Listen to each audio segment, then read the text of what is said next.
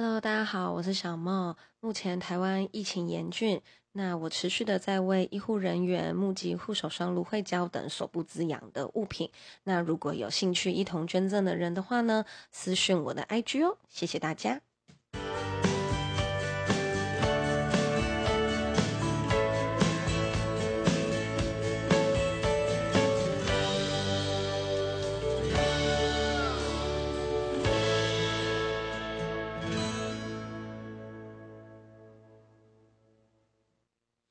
欢迎回到轻熟女的大知小事。大家最近过得好吗？那毕竟最近疫情真的相当的严重，所以大家都窝在家里面比较多嘛，对不对？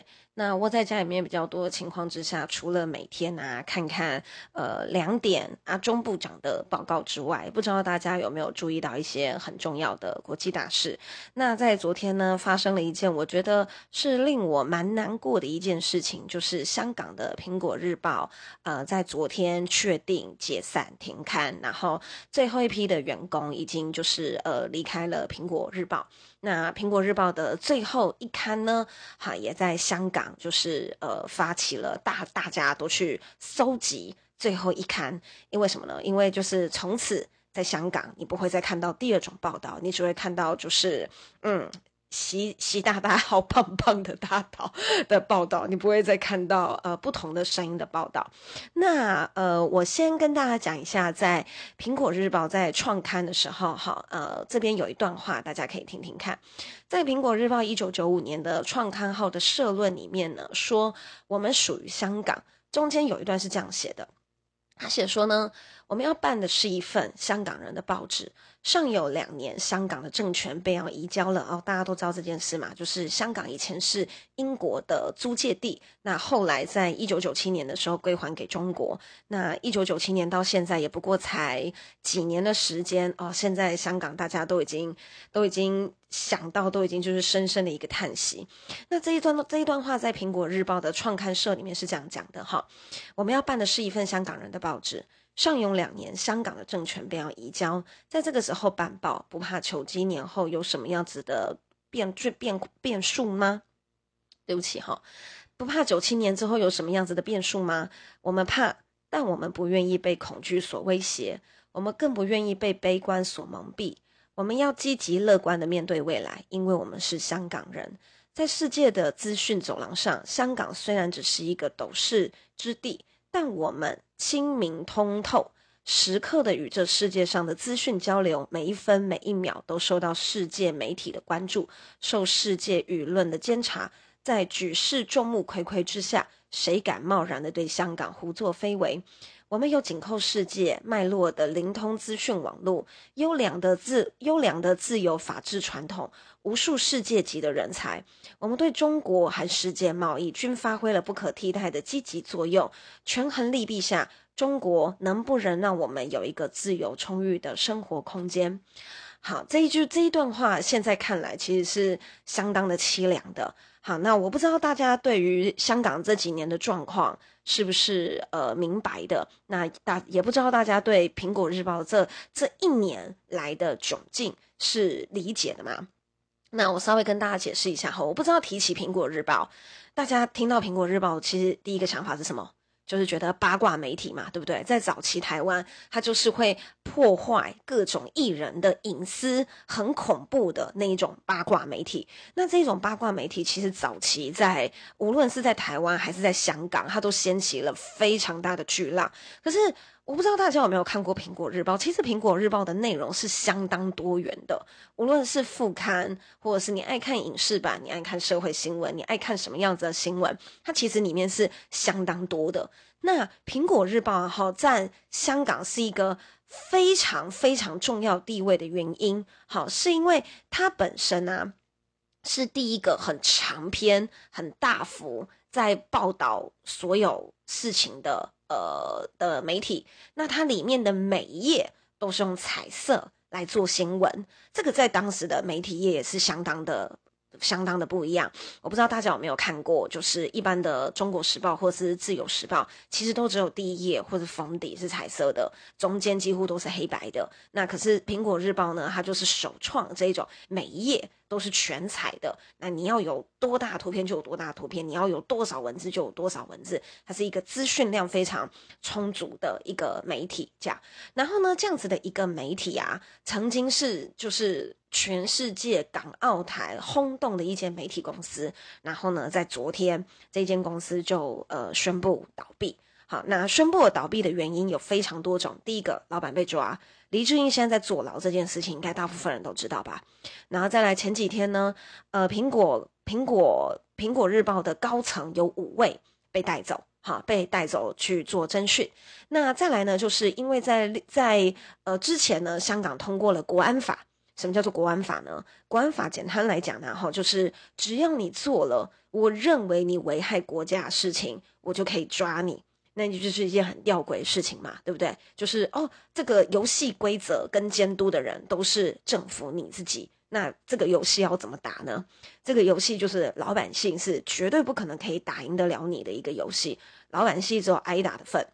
那所以呢，苹果日报呢就是屡屡哈触碰到 国安法的警戒线，所以呢，第一个老板被抓，然后再第二个就是各种高层就是呃被抓。好，那你说，诶，苹果日报应该很有钱吧，对不对？就是怎么会面临到连发行都不能再发行呢？那因为国安法里面有一条呢，就是它可以冻结你的资金，所以呢，苹果日报所有的资金都被冻结。冻结的意思就是我这一笔钱完全取不出来。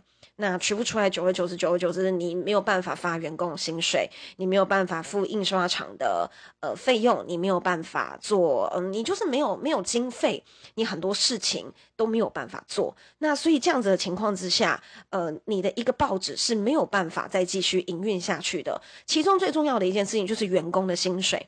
那呃，大家都是来这边工作，那大家都是来这边赚钱。我很认真的在写报道，可是我付不出薪水来，员工怎么可能留得住？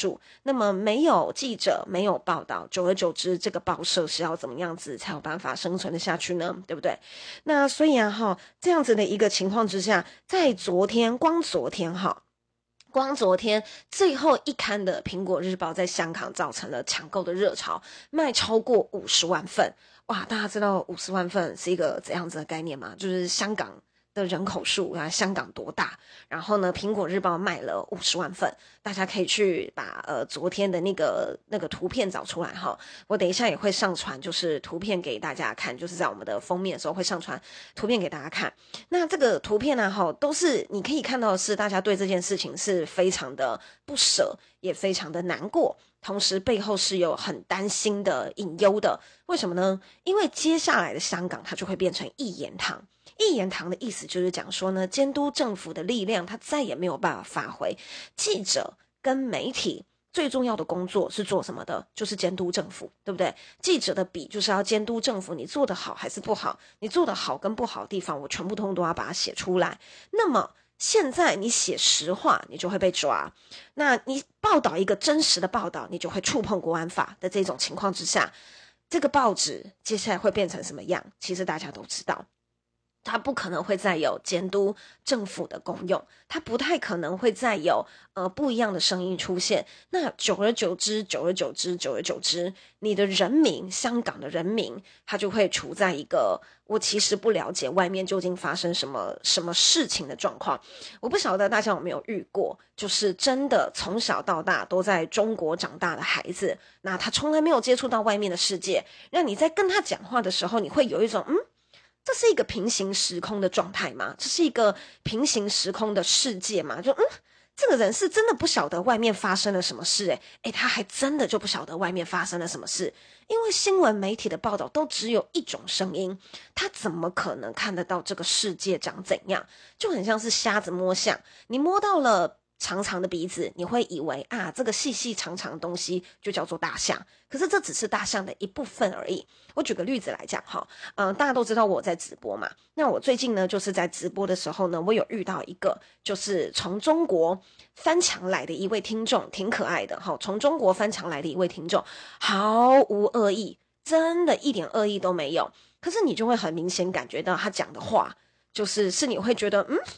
这是怪怪的。举例来讲，他说呢，现在最安全的国家叫做中国，因为中国的呃疫苗施打率高等八成以上。他讲的他讲的就是铿锵有力。好，然后当他这样讲的时候呢，我们直播间里面观众每个人都嗯，就大家都不晓得要讲什么，他就讲说，因为。中国的疫苗施打率很高，好，广广东广州，哎，广州对，广州一千八百万人口施打人数已经高达了一千五百万。然后我就问他说，哎，那所以你们的你们的疫苗，因为现在很多国际疫苗是十八岁以下不可以接种的，那你们是十八岁以下也全部都都可以接种吗？就是不管几岁都可以接种疫苗，是这个意思吗？他就讲说，对。我们的疫苗真的很厉害，不管几岁都可以施打，然后这个疫苗的效果非常的好，所以现在啊，其实最安全的国家是中国。这样，他讲说我们的国产疫苗真的非常非常的好，叫你们的政府一定要接受我们中国的疫苗。然后我们所有人就是处在一个嗯，就是那大家就是瞬间不晓得要讲什么。可是你说他讲的是错的吗？没有，我相信一半以上的中国人真的这么以为。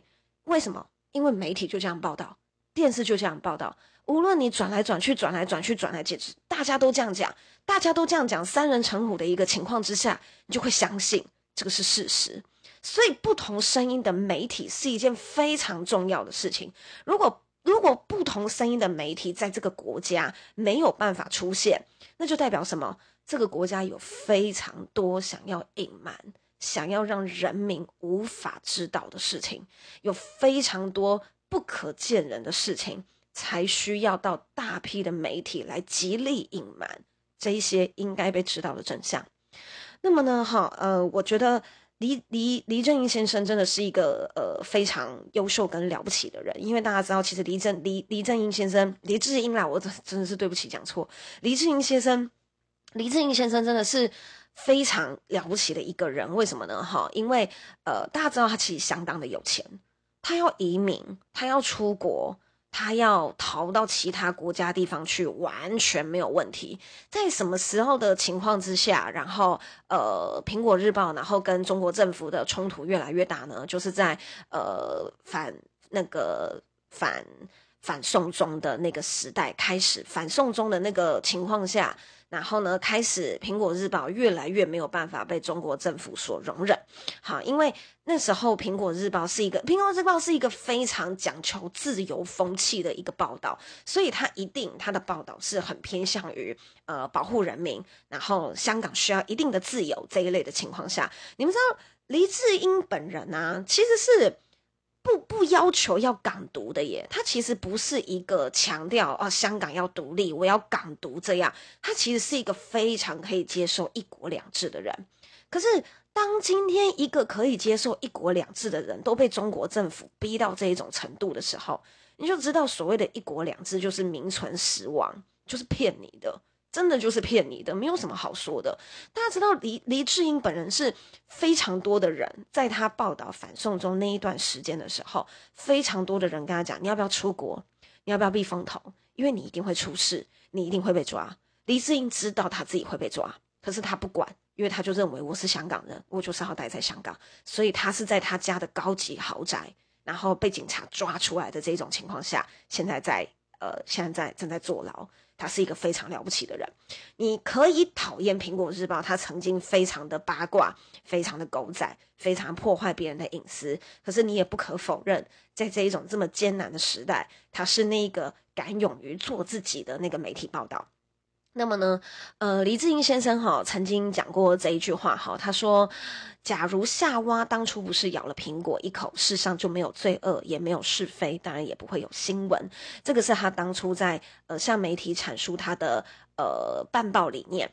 那这样子这么优秀的一个苹果日报，在香港播呃开了二十六年，在终于在呃昨天昨天昨天的情况之下。好，就是彻底的结束了。那么呢，好，在二十四号的凌晨十二点的时候啊，你就会发现说，呃，香港日报的网页再也没有办法浏览。那大家知道，其实，其实，其实这一种亲自由派的这一种媒体报道啊，呃，要撑下来啊，真的没有这么容易。那举例来讲哦，大家知道现在的新闻媒体报纸，你都很少在买嘛，对不对？你是不是都很少在买？那我们都很少再买了，何况是呃其他世界各地的地方。好，那现在的新闻媒体报纸的这个部分，它能够赚钱的来源，其实大部分都是靠哪里？你们知道吗？就是靠广告，对，就是靠广告。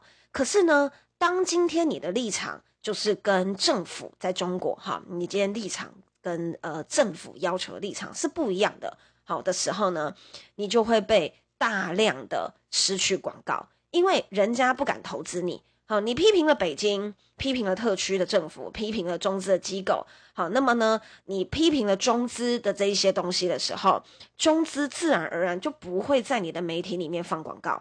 好，然后再来就是华资的机构，然后再来是国际的机构。如果它是一个重视大陆市场的，它是一个重视中国市场的一个公司的话，它一定会回避被官方盯上的新闻媒体。这不是很正常的一件事情嘛，对不对？哈，我今天想要讨好这个人，我今天想要讨好这个这个 A，哈，然后呢，A 讨厌的东西，我是不是就会尽量避开，对不对？这是一个很正常人性，所以我我今天想要讨好 A，那 A 讨厌的东西，我自然而然会避开，所以就在这种情况之下，它的广告就会越来越少，越来越少。你们知道它每年的广告哦，一年可以流失多少钱吗？一年是可以流失十二亿的台币，你知道吗？是可以流失十二亿的台币，这是一个很夸张的数字。然后你知道，其实，其实，在这一种你流失这么多广告的情况之下，你要 hold 住一个媒体报道，真的是一件很不容易的事情。所以，黎智英先生，大家真的就是要好好的，嗯，对，那个那个，好好的，好好的佩服他一下。我们也希望他。出来的时候，对不对？能够东山再起。好，那在上周三，嗯，香港警察第二度封锁苹果大楼，他是以勾结外势力的罪名去逮捕五位高层。那么呢，这五位高层在同一天被逮捕的情况之下呢，保安局有点类似他们的。安全有点类似什么安全防护的那一种机构，他在同同一天，他冻结了一传媒，也就是苹果苹果日报的这间公司旗下的三间公司，总共一千八百万港币资产被冻结。那么被冻结之后，你是不是马上就有财务危机？那管理者呢，一度啊是向保安局来申请解冻，但是人家怎么可能会理你？所以他就没有足够的金钱再继续营运下去，所以呢就不得已。开始就是一批一批一批一批一批的来让员工离开，那么呢，再到今天二十四号结，再到昨天跟今天二十三号跟二十四号的这一种情况之下呢，苹果的各个报纸就开始陆陆续续的下架。好，那所有的东西呢，在二十四号的凌晨。就凌晨，也就是二十二十三号到二十四号那个交界处的时候，所有的东西就全部都没有了。但是他们仍然在最后一天的时候，就是印出了最后一份报纸。那这一份报纸呢，好，大家可以去，因为我们最近的疫情真的很严重，所以香港日香香港的这个苹果日报新闻完全被盖住。可是其实这是一个非常值得关注的事情。好，那嗯，其实其实。其实，其实，在香港，香港的这个《苹果日报》呃出问题之前，哈，其实已经陆陆续续有非常多很优秀的香港记者是遭到暗杀，或者是遭到重伤。他们的目的，呃，政府的目的就是要这些记者去安静，去闭嘴，不要再写一些写一些对呃政府不利的话。其实对记者来讲啊，写出他们心目中呃真正的报道，其实是很多记者心里面对自己的要求。我知道现在台湾流行一句话叫做什么“现在不读书，长大当记者”，可是其实这个这个句话真的是真的是蛮侮辱记者的。因为其实我认识的很多记者，他们都是很认真在做自己的报道，他们认为他们必须要做出一个替人民发声的一个动作。那呃，在苹果在苹果日报里面呢、哈，它其实是一个非常。非常让记者大显身手的地方，因为在苹果日报里面呢、你只要向你的上司解释你为什么要这么做，你现在做这些篇幅的目的是什么，你都可以去做。可是，在其他的新闻报道里面是没有办法的，在其他香港。的呃报道里面是没有办法的，就是在香港的其他报社里面呢，哈，只要是跟某些财团或是政府关系密切的，你都不可以去讲他的坏话，你也不可以去做反送中的周年回顾，或者是六四的周年回顾。好，那么呢，在在那种就是呃跟政府比较要好的报社里面工作的时候，你经常要掩埋你的良心，你要报道好的地方，你不可以讲不好的地方。你就连想要讲年轻人的失业浪潮，或者是年轻人买不起房子这一类的话题，好，都是属于禁忌话题。如果你要批评一些呃香港的房地产，香港的警方，好，然后或者是建制媒体的这一种东西呢，你都只能讲一点点，你不可以讲太多。你要是讲太多的话，这一间报社就会被盯上。所以其实大家都很怕，唯一不怕的就只有苹果日报。可是大家知道，其实香港有非常非常非常多的议题。是可以进行讨论的。那我我我我就讲一个最简单的房价，就是台湾的房价已经压得大家喘不过气，对不对？哈，就是香港房价是更可怕的。呃，我有一年去香港的时候，然后呢，我去变形金刚三韩四的一个拍摄地，那个拍摄地就是呃很高很高很高的的楼房，然后那个楼房呢都很旧，都已经四五十年了。然后那个站呢，那个那个捷运站是。蛮偏僻的一个捷运站，它绝对不是闹区，它到闹区还要很长一段路的那一种捷运站，然后房子四五十年。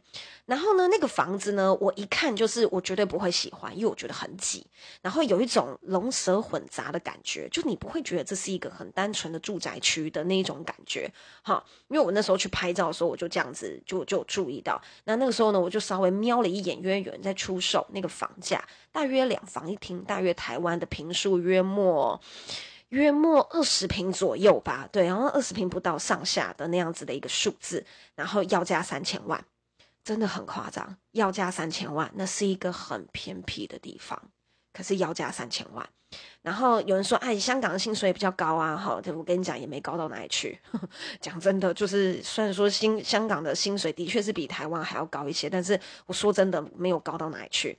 那如果说有在研究一下香港房地产，你就会知道，香港房地产是极度不合理的。所以其实无论是香港的民生，民生问题、物价问题、房价问题，其实对记者来讲，有很多地方都是可以去发挥的。可是他们全部通通都不能讲，全部通通都不能讲的情况下，只有苹果敢讲这些东西。那你知道，当今天这个最后一道墙倒下了之后，你就会知道什么？就是。第四种、第三种、第四种不同声音的报道会越来越少，监察跟批评政府的空间也会越来越少。毕竟他们的议员也被都也也也很多都被抓走了，大家知道吗？他们有一个很年轻，二十四岁的女性议员，也已经也已经坐牢了。总之，现在在香港就是，你是议员，你不听政府的话，我就把你抓起来关。哈，已经一堆人被关了。你是媒体，你现在不乖乖听我的话，我就把你抓起来关。所以，苹果日报倒了。那在这样子的一个状况之下，就是。香港真的还是香港吗？就是在这样子的一个情况之下，曾经的东方明珠，曾经的亚洲金融重镇，变得一点自由都没有。然后新闻自由度原本是亚洲的前第一名，然后到现在是亚洲的排名倒数。那这种情况之下，真的是。真的是会让让让，因为其实我去香港去了五六次以上，真的会让我感觉到非常的心痛。我永远记得我十年前第一次第一次去香港的时候，我对香港。新生的那一种向往，我都还记得。然后到今天，哎，十年吗？十五年前，好像十五年前第一次去香港的时候，我对香港新生向往的那个那个印象，我我永远牢记在心。然后到今天看到香港，它只剩下一个空壳子的时候，真的是会让你觉得，天哪，怎么怎么有办法把一个这么美好的地方逼到这一种地步？那么呢，呃，香港的记者协会在今年五月份公布的新闻自由指数显示，新闻从业员对于香港记者的自由度评分下跌，创有史以来八年的新低。港版的国安法之后，就是港版的国安法在呃在制定完之后，警方持续的搜捕新闻的机构，那这些机构就是。苹果是彻底的被击垮，有很多的小型的报社是老板被抓。那这种老板被抓，然后跟苹果彻底垮台的状况之下，那再加上香港现在越来越多的中国人的状状况之下，就是其实你们应该都有发现。呃，这几年就是询问香港人移是香港人来询问移民台湾的数字是越来越高。我不知道大家有没有注意到，连我住在宜兰，我常常都会听到我旁边讲话的人是是广东人，是广东腔，他们在讲，他们他们就是在讲说，就是哎，好想搬来台湾住啊，类似这样子的话。好，那其实呢，我觉得，呃，我觉得，我觉得。当然，我觉得是相当的痛心。可是，在这么痛心的情况之下，其实你可以呃从另外一个角度来思考，就是为什么中国政府一定要《苹果日报》垮台？为什么？因为代表想要自由的人太多了。这个真的就是代表想要自由的人太多了。如果今天《苹果日报》在香港一点。呃，余地都没有办法发挥，他写的东西也没有人要看的这个状况之下，好，完全碍不到他的手跟脚。那么，中国政府还会强制让苹果日报停刊吗？绝对不会。那为什么苹果日报今天会遭受到这样子的命运？因为人民想要的就是自由。那么，你知道人民想要的就是自由。那对香港人而言，苹果日报它不是一份报纸，它是一个我不怕你。我我一点都不怕强权，我也很渴望自由的那一种精神象征。那么你今天把我这个，就是就是你今天把我这个这个希望拦截了，不重要，因为今天苹果日报它早就生根在香港人的心里面，你知道吗？就是其实民主它真的很像是一个种子，就是我们我们的那个蔡总统今天也有讲，他其实民主它其实很像是一颗种子。他早就种在每个人的心里面。那这一些人心里面有种子了之后，每个都会发芽吗？其实说真的，不一定，真的不一定每个都会发芽。可是有没有机会发芽？一定有，一定会有人记得。就是你今天热爱了自由，可是你被逼到了绝路，也一定会有人记得曾经的反送中是多么的声势浩大，然后是呃号召了多少香港人走上街头。那也一定会有人记得那些年纪轻轻成为市议员的香港市议员，然后呃，只因为反对了政府的不同声音就被抓去关。也一定会有人记得，就是黎智英先生，哈，明明有机会可以逃往国外，可是坚持留在香港等着被抓的这种状态。这一种不畏强权、热爱自由的身影跟风度，真的是种在很多人的心里面。一定会有人长成大树，一定会有人。有办法再去突破这个窘境，那么其实接下来要做的事情就只是呃继续做好我们的本分，继续让自由的这个因子可以传达给更多人的心里面。我知道平常就是呃我给大家的形象都是起笑起笑的这个样子，可是我对于自由跟民主的这个部分，我是非常的。坚持的，我是认为这个是一个身为人该有的基本人权。那我相信，当你尝过自由的味道，不会有人想要再走回头路。所以，期待就是香港有一天有办法重新破茧而出，然后期待香港有一天有办法就是回到呃我当初看到的那个香港的样子。那呃，如果我们能够做的事情，我们能够做的事情就是绝对不要。呃，silent，绝对不要 silent 是什么呢？突然想不到要讲什么词，就是绝对不要让沉默变成了帮凶。因为其实我常常在讨论一些有关于政治啊、民主啊、自由的这一类的议题的时候，我都会遭到长辈的的制止。或者是找到一些呃周遭朋友的制止，就会讲说，诶，你也没有办法改变什么啦，你不要讲这一些啦。然后你又做生意的，你不要在网络上面批评一些就是中国政府的东西，它会影响到你呃做生意啊，它会影响到你卖产品啊，影响到你怎么怎么怎么样子的东西。可是我心里面一直有一个想法，就是沉默就是帮凶。就是我不认为沉默或者是独善其身是一个呃好公民该做的事情。我觉得不公不义的事情、不正确的事情，你不可以助长它之外，你应该要勇敢的站出来说你不认同这样子的状况。就是沉默啊，绝对就是一个帮凶。就是很多人说，诶，我不想选边站，我中立，好不好？就是 OK fine，我中立，不要叫我选边站。如果今天你不选边站，如果你今天你保持中立，某一个方面来讲，其实你就是帮凶；某一个方面来讲，其实你就是帮凶，你就是助长了恶势力的成长。所以，如果今天我必须要跟一个呃，可能可能就是。可能就是中国来的好朋友哈，中国来的小可爱，就是去讲这个部分的话，其实我是完全不会害怕去跟他们有关于去跟他们进行有关于自由跟民主这方面的沟通。所以说这种情况之下，我常常就是很容易引战，就是引到我身上来。但其实我也不是不怕，然后我也不是说不 care 这样，我也不是说来呀杀这样，我也不是这个样子。但是我就是觉得，嗯。这一种的价值观，跟有这么多人是很热爱这个、热爱自己的土地的。你看，像我们刚刚讲的那些人的状况之下，其实对于政治，你必须要保持一定的关系，跟一定的关心，然后跟一定的热诚，你才能够避免你自己的国家成为另外一个香港。如果今天你选择沉默，那你一定。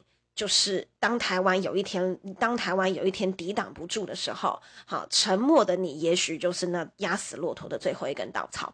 所以呢，我真的希望说，就是呃，对于国际新闻，对于香港，能够多一点的关怀，多一点的支持，多一点的关注。最害怕的事情是发生了这么严重的事情，可是却乏人问津，却没有人知道他们现在到底有过了怎样子的处境。只要越来越多人关注这件事情，就是有一天这个。状况是一定可以被矫正、被改善的。好，那就是我今天简短的分享，没有简短呢，我也是叽里呱啦讲了半个小时，然后中间还一直咬字，真是很不好意思诶，各位，谢谢你各位听到了现在，我们下次见。